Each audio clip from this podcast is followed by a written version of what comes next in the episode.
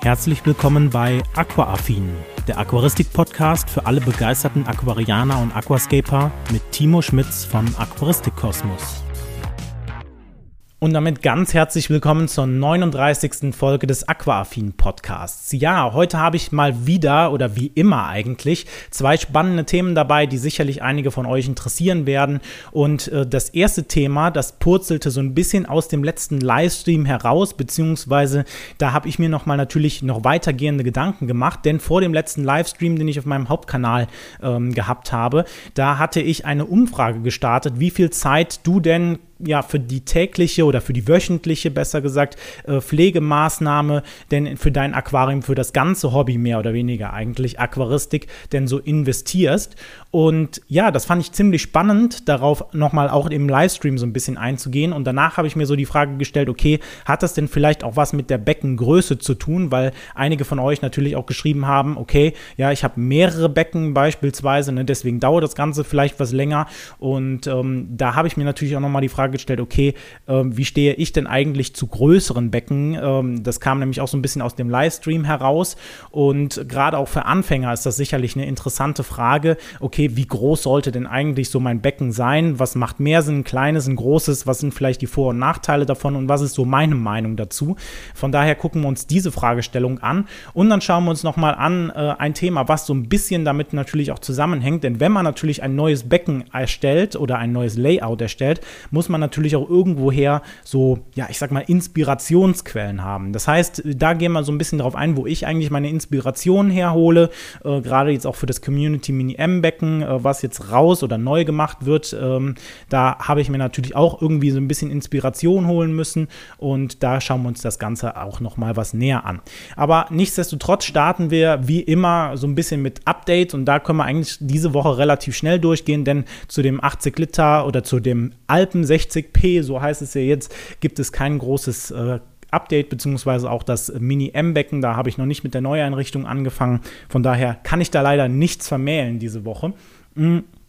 Aber trotzdem habe ich ein Thema, wo ich jetzt ein bisschen dran arbeite und äh, das ist nochmal mein Düngerechner. Den hatte ich ja schon mal in der einen oder anderen Podcast-Folge auch mal vorgestellt, dass ich ähm, ja einfach mir so eine Art äh, kleinen äh, ja, Düngerechner zusammenprogrammiert habe, der auch auf meiner Webseite äh, aquaristik-kosmos.de erreichbar ist. Ähm, da könnt ihr den finden, werde ich auch nochmal unten in die Videobeschreibung oder in die Show Notes reinpacken. Und ähm, ja, dieser Düngerechner, den entwickle ich gerade so ein bisschen weiter. Und ähm, ja, ich hatte am Anfang eigentlich die Idee, okay, ich möchte halt eigentlich was haben, wo ich äh, ja mehr oder weniger mir damit vor allem die Arbeit erleichtere. Denn ähm, ich habe es ja in vielen Videos immer mal gesagt, okay, wenn ich beispielsweise meine Düngung anpasse, dann mache ich das in der Regel so, nicht immer, aber oft, dass ich halt einmal äh, quasi für eine Woche lang durchmesse, okay, was haben denn meine Pflanzen überhaupt für einen Tagesverbrauch. Das heißt, man geht halt hin, ähm, äh, bringt am Anfang der Woche beispielsweise die Nährstoffe für eine Woche ein, meistens so wie der Hersteller das empfiehlt, misst dann einmal durch, okay, welche Wasserwerte habe ich und misst dann nach sieben Tagen erneut und kann dann somit halt bestimmen, okay, wie viel haben denn durchschnittlich meine Pflanzen in, diesen, in dieser Woche, also quasi dann pro Tag runtergerechnet, dann auch verbraucht. Und das Ganze kann man natürlich natürlich dann so weit ausrechnen, dass man sagt, okay, ich habe einmal das, was verbraucht worden ist und das, was ich dann äh, beispielsweise mit meinem Dünger dazu düngen müsste und komme dann ganz genau auf die entsprechenden Mengen, die ich mit meinem Dünger dann auch zudüngen muss, um halt die entsprechende Menge dann wieder aufzudüngen, um halt quasi ähm, ja immer auf einem gewissen Level, natürlich mit Zickzackkurven, aber immerhin um auf einem gewissen Level zu bleiben. Das heißt, dass nie ein Parameter zumindest äh, in, in der Theorie in das Minimalprinzip reinrutscht. Ne? Dass halt die Pflanzen immer gut mit Nährstoffen versorgt werden, aber auch nicht zu vielen, da wir ja ganz genau vorher ausgerechnet haben, wie so über den Daumen ne, gepeilt das Ganze denn ähm, aussehen wird vom Verbrauch her. Und das war jetzt eigentlich der, der Sinn hinter, dieser, hinter diesem Düngerechner und ähm, ja, das Ganze habe ich eigentlich schon in der Excel-Liste drin. Das heißt, ähm, ich habe mir damals irgendwann so eine Excel-Liste gemacht und habe dann gesagt, okay, weißt du was, ähm, ich schreibe mir da meine Dünger, die ich halt so benutze, schreibe ich mir da rein in diese Liste, ähm, habe dann halt ein, ein, paar verschiedene Kalkulations, äh, ja, äh, wie nennt man die Ausdrücke benutzt, um halt dann einfach auf meine Beckengröße beziehungsweise dann halt auch auf die Tage auszurechnen, okay, wie viel Verbrauch hatte ich denn? Das ist noch eine Eingabegröße, die man machen muss und äh, dann halt dementsprechend, okay, kann ich da so ein bisschen mit der Menge rumspielen, die ich für jeden einzelnen Dünger dann ins Aquarium gebe und äh, dann taucht halt auf, okay, ähm, beispielsweise das reicht oder das reicht nicht. Und das kann man ganz einfach, glaube ich, in Excel nachempfinden ähm, oder nachprogrammieren, wenn man es so nennen möchte in Excel. Ähm, und das Ganze wollte ich natürlich dann so ein bisschen auf, ähm, ja, äh, größere Beine stellen, weil das Ganze natürlich so ein bisschen auch äh, mit meinem Job zusammenhängt, dass man sich einfach so im Jobmäßig als äh, Softwareentwickler so ein bisschen weiterentwickelt, vielleicht zu Themen nochmal was macht, wo man selber im Job nicht so viel macht, weil man ja eigentlich vielleicht doch so in, in, in sich drin so ein kleiner Techie ist, ja, und dann vielleicht doch das ein oder andere mal ausprobieren will, irgendwie was, ähm, gerade auch mit Cloud, ja, das äh, ähm, Gehe ich jetzt nicht zu tief drauf ein. Ich glaube, dafür ist das nicht der richtige Podcast. Aber im Grunde genommen trifft das Ganze schon ganz gut, dass man einfach so ein bisschen mal experimentieren will und habe das Ganze dann halt als äh, ja, Programm mehr oder weniger oder als Webservice aufgesetzt.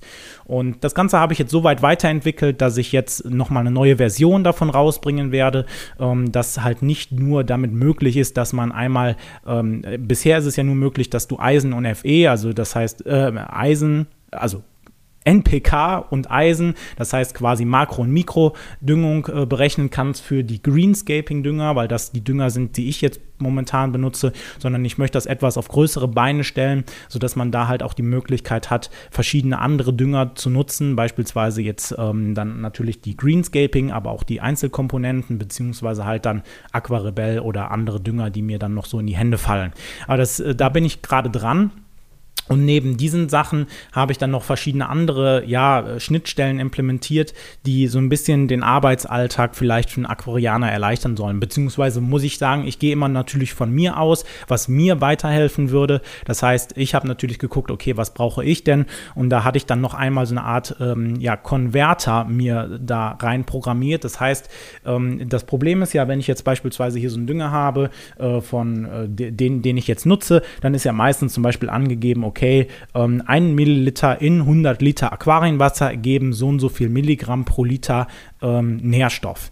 Und das ist natürlich dann immer blöd, dass man das umrechnen muss, weil mein Aquarium ja beispielsweise jetzt nur ähm, 80 oder 86 Liter Bruttomenge hat. Ne, da muss man dann vielleicht noch irgendwie die Nettomenge ausrechnen, dann kommt man nicht auf 100, dann hat man weniger und muss das dann halt vielleicht äh, nochmal genauer ausrechnen. Und ähm, das ist halt immer ein bisschen blöd, weil man dann so am Papier am Kritzeln ist und da habe ich da jetzt äh, was in diesen Service noch rein implementiert, ähm, dass ihr halt auch die Möglichkeit habt, einfach einen Dünger auszuwählen, zu sagen, okay, das ist meine Litermenge vom Aquarium und dann rechnet der Dienst euch das dann auch aus, ähm, wie viel Milligramm pro Liter das denn für euer Aquarium heißt. Das heißt, dass dann ein Milliliter in beispielsweise für mich jetzt 7 äh, oder 75 Nettoliter, so würde ich das jetzt mal beschreiben, ähm, wie viel Milligramm pro Liter ergibt das dann an beispielsweise ähm, Nitrat, Phosphat, Kalium, wie auch immer. Nun, das kann der Dienst beziehungsweise kann dann auch nur ausrechnen, okay, was ist denn der Tagesverbrauch? Na, das heißt, ihr müsst ähm, jeweils immer zwei Messpunkte mitgeben, also einmal am Beginn der Woche, ne, wie viel habe ich da beispielsweise an Nitrat gemessen und am Ende der Woche und dann rechnet der Dienst einmal aus, was habt ihr für einen Verbrauch gehabt. Das kann man natürlich auch ganz easy selber machen, indem man halt einfach den Verbrauch quasi, äh, also ne, natürlich ähm, den, den Anfangszeitpunkt minus den Endzeitpunkt nimmt, ähm, also die, die Menge, die da noch im Aquarium ist, und das einfach durch sieben beispielsweise teilt oder die Anzahl an Tagen, die ihr bis dahin gebraucht habt. Ja, und dann hat man natürlich diese Menge schon. Aber das ist halt einfach so ein bisschen, um so für mich so ein bisschen rum zu experimentieren, okay, ähm, wie funktioniert das Ganze denn alles, ähm, weil ja, man möchte sich ja so ein bisschen weiterbilden und das ähm, bezwecke ich damit. Aber da kommt auch so ein Punkt zu, zur Sprache, der mir in der Aquaristik, aber halt auch eigentlich in jedem anderen Bereich so auffällt, dass man auch mal Tage und Wochen hat, wo es so Ups und Downs gibt, würde ich das jetzt einfach mal benennen. Also, wo man sagt, okay, jetzt fühle ich mich gerade total motiviert, dass ich irgendwas schaffen will, dass ich irgendwas kreieren will. Und gefühlt schon am nächsten Tag hat man so wieder so das Problem, boah, jetzt kommt wieder der Arbeitsalltag oder der normale Alltag, der Alltagswahnsinn vielleicht. Und ähm, zwischen äh, Privatleben, Beruf und was sonst noch alles so ansteht, hat man vielleicht manchmal so das Gefühl, boah, ey, oh, ich war total motiviert gestern, beispielsweise mein Aquarium neu einzurichten oder irgendwie einen neuen Unterschrank zu bauen. Und dann am nächsten Tag stellt man so fest, boah, ey, geh mir weg mit diesem Zeug, ähm, das äh, schiebe ich jetzt erstmal was nach hinten. Und manchmal frage ich mich so, woran das eigentlich liegt, ja, weil man eigentlich ja am, am vorherigen Tag total motiviert war, sowas zu machen. Und dann wird man irgendwie wieder so geerdet, würde ich jetzt mal sagen, und stellt dann fest, hm, ja, so cool war es jetzt vielleicht dann doch nicht. Und ähm, ja, jetzt muss ich ja doch viel Arbeit reinstecken. Und das fällt mir halt ähm, auf, natürlich im, im Aquarienbereich, ne, dass ich sage, okay, ja, ähm, irgendwie das Mini-M-Becken einrichten, hm, ja, ich war motiviert und dann kommt wieder so eine Down-Phase, wo man sagt, komm, okay, kann noch eine Woche warten oder sowas. Und genauso sieht es halt auch damit aus, äh, was ich dann halt hier mit diesem Düngerechner mache. Ähm, den hatte ich ja, ach, den habe ich ja schon was länger online stehen und habe immer gesagt, okay, ich mache da was, ich mache da was und dann macht man halt nichts, ne, weil man sagt, ja komm, okay, das ist halt echt ähm, ein bisschen komplizierter, das Ganze. Und man will ja auch da was lernen. Das heißt, ähm, man, man beschäftigt sich ja auch so rechts und links vielleicht mit Themen dann noch. Und ähm, ja, dann hat man da vielleicht nicht so große Lust drauf. Und dann stellt man wieder fest, oh, mh, hm, seit dem letzten äh, Podcast oder seit dem letzten Mal, wo man darüber gesprochen hat, sind jetzt schon wieder zwei Monate vergangen, nichts passiert. Und irgendwie merkt man dann, dass das ganze Leben so eine Auf- und Abkurve ist. Aber naja, gut. Okay. so, viel, so viel eigentlich zu dem Thema. Das heißt, äh, trotz dass ich nicht so viel darüber sprechen wollte, ein kleiner Ausflug in die IT, beziehungsweise in ähm, Ups und Downs in meinem Leben, in eurem Leben. Äh, keine Ahnung, äh, ob ihr auch so fühlt. Ähm, könnt ihr ja gerne mal als Feedback auch da lassen. Mhm. Genau, okay, dann kommen wir wirklich zum Podcast oder zu den beiden Podcast-Themen. Und da sprechen wir als erstes mal über die Beckengröße. Beckengröße, da äh, hatte ich ja schon so ein bisschen ange, angedeutet, dass das Ganze aus dem, aus dem Livestream beziehungsweise aus der Umfrage dessen rausgefallen ist. Davor hatte ich eine Umfrage gemacht, da ging es darum, wie viel Zeit ihr da wirklich investiert. Und ich hatte so geschrieben, dass ich wahrscheinlich mit meinen zwei Becken, die ich hier habe, ungefähr vielleicht zwei Stunden die Woche reine Pflegezeit habe. Ne? Das heißt Wasserwechsel, Pflanzenrückschnitt, ähm, Fütterung, äh, etc. Alles halt, was so fürs Aquarium anfällt. Videos oder sowas packe ich jetzt da nicht mit rein, ähm, weil das Ganze aus meiner Sicht da nicht mit, mit reingehört, weil das zwar aquaristische Themen sind, aber die ja eher mit YouTube und mit meinem anderen Hobby YouTube zu tun haben in dem Falle. Naja, aber gut. Und ähm, da stellt sich natürlich die Frage gerade für Anfänger, okay, ähm, ja, was ist denn jetzt besser? Ne? Ähm, und häufig lese ich dann halt so die, die Aussage, okay, ähm, ich habe beispielsweise einfach ein großes Becken genommen, weil, keine Ahnung, mir das immer schön gefallen hat oder sowas. Und ähm, erstmal, erstmal vielleicht generell gesagt, okay, jeder ist natürlich frei. Ne? Das sind jetzt erstmal meine persönlichen, persönlichen Vor- und Nachteile, die ich so sehe bei sowas, beziehungsweise die ich so an Erfahrung gesammelt habe in den letzten, ja, keine Ahnung, zehn Jahren oder so. Länger als zehn Jahre bin ich schon in der Aquaristik und hatte auch schon wirklich mit vielen Aquarien zu tun. 360 Liter ähm, als, als Schulaquarium noch damals. Ähm, wahrscheinlich jetzt nicht so der, das Paradebeispiel für Aquaristik ähm, dann halt wirklich ein Mini-M, also quasi von ganz klein bis ganz groß, also vergleichsweise für mich ganz groß, ähm, war dann da doch einiges dabei. Und ähm, es stellt sich natürlich immer die Frage, erstmal, wenn, wenn du jetzt anfängst und du hast noch kein Aquarium, dann solltest du dir erstmal natürlich die Frage stellen, okay, was möchte ich denn mit dem Aquarium machen? Ich weiß, viele würden jetzt sagen, boah, ey, ich kann diese Frage nicht mehr hören. Ja, ich möchte, ich möchte nicht vorher nachdenken, was möchte ich denn jetzt konkret damit machen, sondern ich möchte halt einfach mit dem Hobby starten. Ne? Trotzdem finde ich, sollte man sich vorher Gedanken machen, wenn du jetzt beispielsweise schon ähm, Fische oder andere Bewohner im Auge hast, die es dann nachher werden sollen, dann solltest du natürlich dementsprechend auch deine Beckengröße anhand der Tiere auch auswählen. Ne? Das heißt beispielsweise, wenn du jetzt Nanofische nur halten willst, dann brauchst du wahrscheinlich in der Regel kein mega großes Becken. Ich sage jetzt einfach mal ähm, 120, äh, 200 oder 300 Liter oder noch größer, ne? wenn du halt kleinere Tiere halten willst. Wenn du beispielsweise Tiere halten willst, die viel Freiraum brauchen, also die gerne im Aquarium rumschwimmen, die vielleicht auch recht groß werden, beispielsweise Prachtschmerle oder sowas, fällt mir jetzt gerade so als, als Beispiel ein. Ja, dann ist es wahrscheinlich nicht äh, ratsam, äh, beziehungsweise würde ich dir auf gar keinen Fall empfehlen, ein kleines Aquarium beispielsweise zu nehmen weil deine Tiere sich natürlich auch in diesem Becken wohlfühlen müssen und äh, ja, zu große Tiere in einem zu kleinen Becken geht nicht. Ne? sollte man nicht machen, darf man nicht machen. So, und ähm, aus, aus dieser Überlegung heraus hast du natürlich schon mal die erste ja, Entscheidungsvariable, dass du sagst, okay, was möchten denn meine Tiere oder meine potenziellen Bewohner, die in das Becken rein sollen? Wenn du da jetzt nicht limitiert bist, würden wir quasi einen Schritt weitergehen und natürlich dann überlegen können, okay, naja, was ist denn, was sind denn noch Entscheidungskriterien? Und da hat man natürlich als erstes da, oder danach dann weiterhin die Frage, okay, wie viel Platz habe ich denn beispielsweise bei mir zu Hause? Ne? Wenn du jetzt beispielsweise in einer Mietwohnung wohnst, die halt äh, vielleicht auch noch im Dachgeschoss ist, wie viel Tragkraft hat beispielsweise der Boden? Weil das natürlich auch eine, ein, ein sehr valider Punkt ist, ja, wenn du dir auch vor allem sehr große Becken anschaust, da lastet natürlich einiges auf dem Boden drauf und da muss man vielleicht auch dann hin und wieder mal Abstriche machen, weil bestimmte ja, Gebäude oder Deckentypen das vielleicht nicht aushalten könnten. Ja, da muss man im Zweifelsfalle natürlich vorher mal das genau abklären und nicht einfach irgendwie ein mega großes Becken aufstellen. Ich sag mal, in der Regel wirst du wahrscheinlich bei einem 120 oder 200 Liter Becken äh, keine großen Probleme haben, aber ähm, ich denke mal, alles, was halt in eine schwerere Klasse reingeht, da solltest du dir auf jeden Fall Gedanken machen, inwiefern halt dein, äh, dein Boden das auch dann trägt, beispielsweise Estrich oder sowas, und da nicht einfach wild drauf losballern. Und äh, wenn du das geklärt hast, wie viel Platz habe ich denn in der Wohnung oder in dem Raum, wo das Aquarium hin soll, äh, beispielsweise wie, wie tragfest ist der Boden, dann kannst du dir natürlich Gedanken machen, okay, was soll denn beispielsweise sonst noch in das Becken rein? Und ähm, da stellt sich natürlich auch mal die Frage, okay, in welche Richtung geht es denn vielleicht? Geht es eher ins Aquascaping? Geht es eher in die klassische Aquaristik, ähm, in der man halt ähm, ja, einfach ein klassisches Aquarium aufsetzt, beispielsweise wie man das so ähm, vielleicht noch von früher oder aus, aus, aus den Gedanken heraus kennt, wie ein Aquarium auszusehen hat. Und da stellt sich immer so ein bisschen aus meiner Sicht natürlich die Frage in, in diese Richtung, äh, also in welche Richtung du gehen möchtest.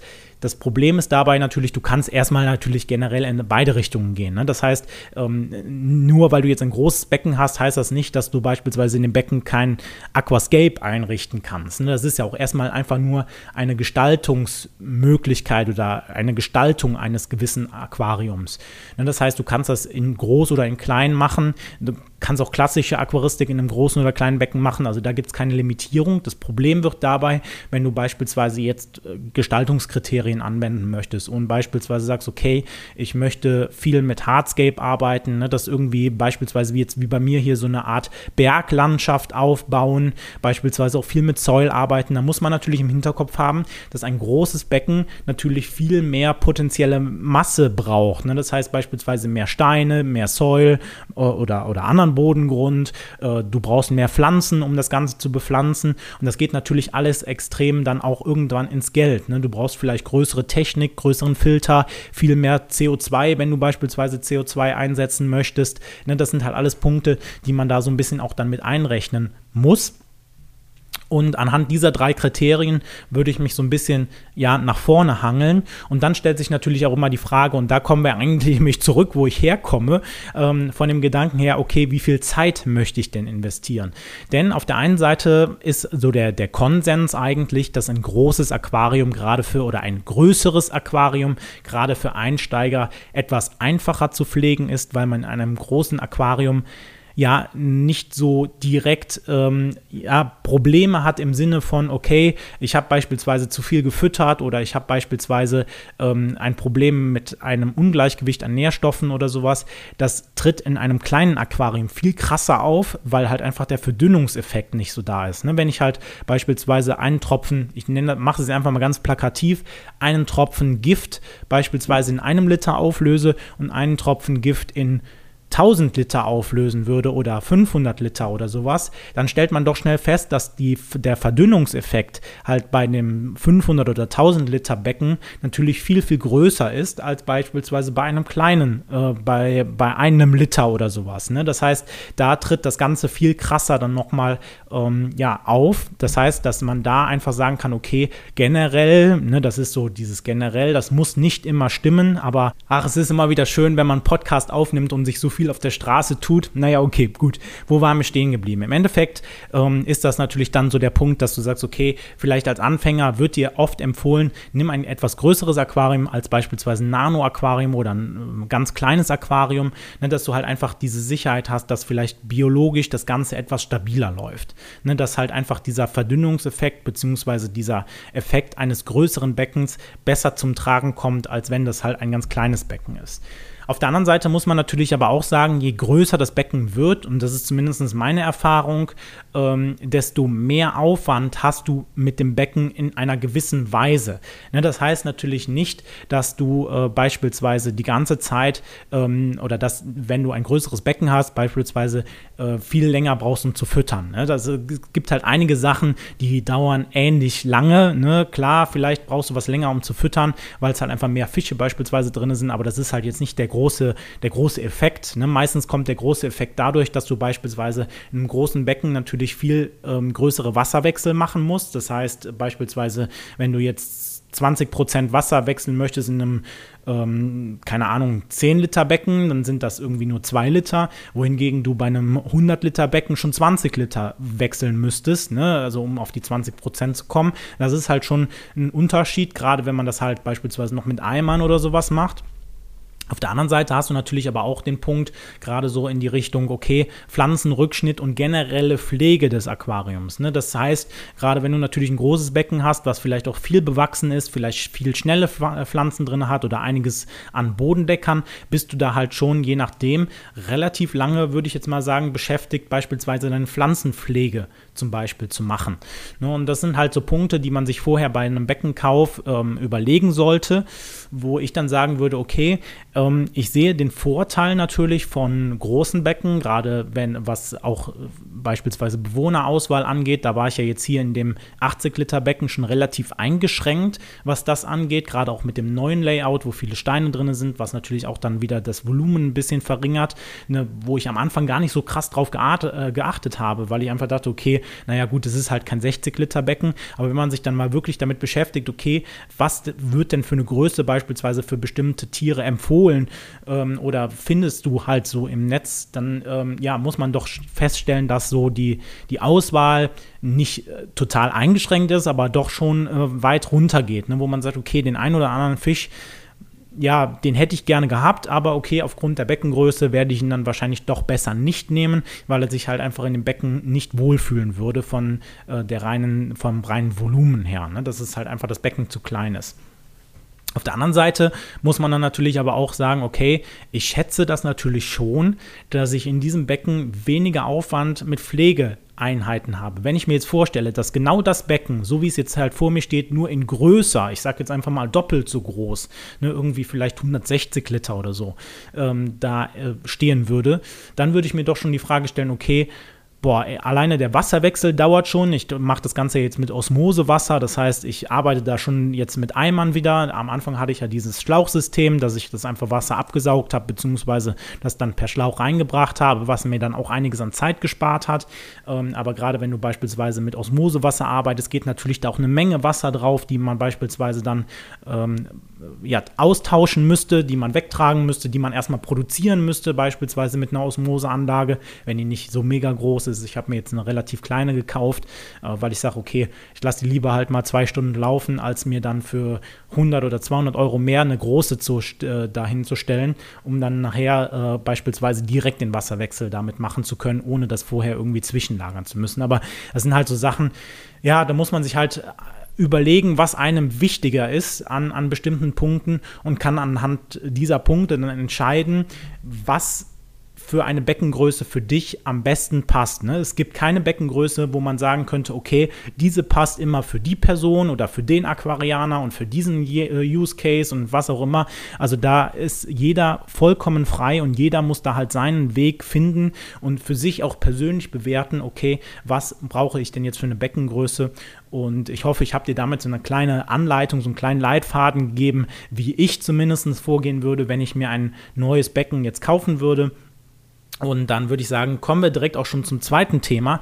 Und das betrifft ja auch so ein bisschen die Neueinrichtung oder die Einrichtung eines Aquariums. Und das ist nämlich die, ja, ich sage jetzt einfach mal, Inspirationsquellen für bestimmte Sachen zu finden.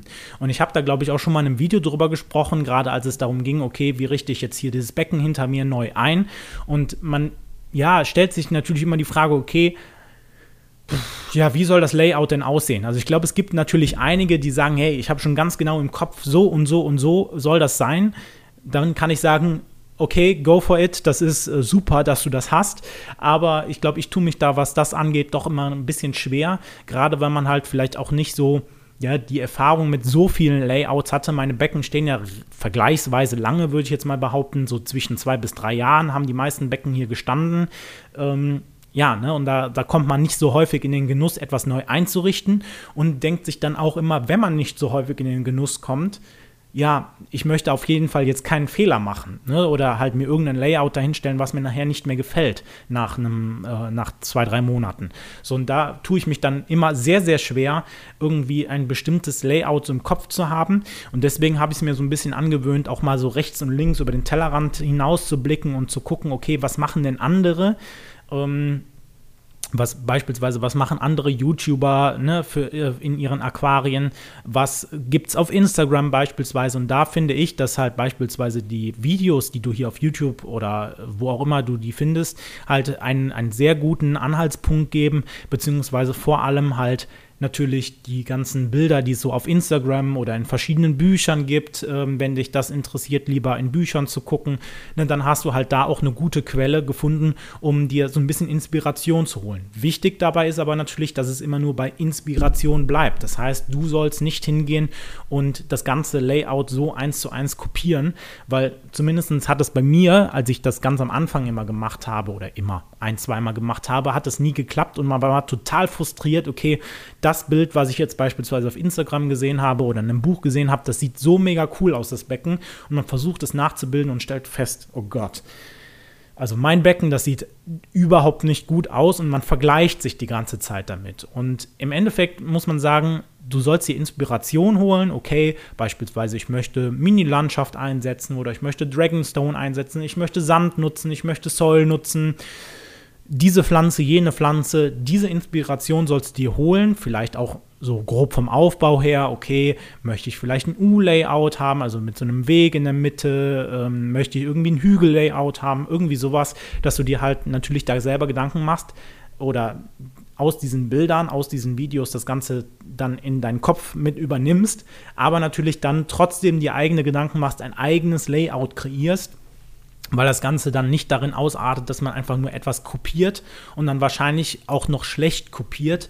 Das ist so zumindest meine Erfahrung, weil zumindest ich persönlich, vielleicht bist du ja der mega äh, gute äh, Aquascaper oder Aquarieneinrichter und du kriegst die Aquarien genauso gut hin, wie sie beispielsweise dann äh, auf Bildern oder auf wo auch immer aussehen. Ähm, ja, da muss ich sagen, das bin ich nicht. ähm, ich habe mir jetzt bei dem Aquarium hinter mir, bei dem Alpen 60p, habe ich mir mega viel Zeit gelassen, habe äh, natürlich Inspirationsquellen gehabt. Okay, so haben andere sowas umgesetzt und habe mich dann aber hingestellt am Aquarium, habe dann halt wirklich geguckt, okay, wie möchte ich das Ganze in meinem Aquarium aufbauen, sodass es mir gefällt und dass ich nicht irgendwelchen anderen nacheifern muss, um beispielsweise dann halt ein schönes Aquarium hinzubekommen. Und so würde ich halt immer vorgehen, dass ich halt sage, okay, ich suche suche mir irgendwo beispielsweise aus YouTube, aus Instagram, aus Büchern, ja, das sind so meine bevorzugten Quellen, die ich habe, vielleicht auch noch Foren, ne, da gibt es ja auch äh, Flowgrow oder sowas, gibt es ja beispielsweise auch äh, viele Leute, die da ihr Aquarium vorstellen, ähm, dann halt auch recht detailliert vorstellen, welche Steine da beispielsweise drin sind, Pflanzen oder ähm, Bewohner beispielsweise auch. All das wird dann da meistens relativ detailliert auch noch beschrieben und geht dann anhand dieser ähm, ja, Inspiration hin und überlegt sich dann, okay, was kann ich jetzt damit machen, ohne es direkt eins zu eins zu kopieren ähm, und für mich ein schönes Becken dahin zu zaubern. Ne, das ist so meine Vorgehensweise, wie ich jetzt die letzten Male, die ich ein Aquarium eingerichtet habe, ähm, ist ja jetzt bei dem Becken hier noch nicht so lange her, aber aus meiner Sicht würde ich da so vorgehen und äh, ich denke mal, dann wirst du auf jeden Fall beim nächsten Mal ein wirklich, wirklich tolles Becken auch für dich einrichten können. Gut, dann würde ich sagen, war es das jetzt von dieser Podcast-Folge. Ich bedanke mich ganz herzlich fürs Zuhören und ich würde sagen, wir hören uns beim nächsten Mal wieder. Macht's gut, bis dahin. Ciao. Das war Aquaaffin, der Aquaristik-Podcast für alle begeisterten Aquarianer und Aquascaper. Wenn du auf YouTube zuschaust, vergesse bitte nicht, den entsprechenden Kanal zu abonnieren.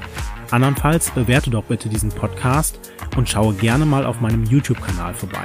Den Link findest du wie immer in den Show Notes. Also, bis dann!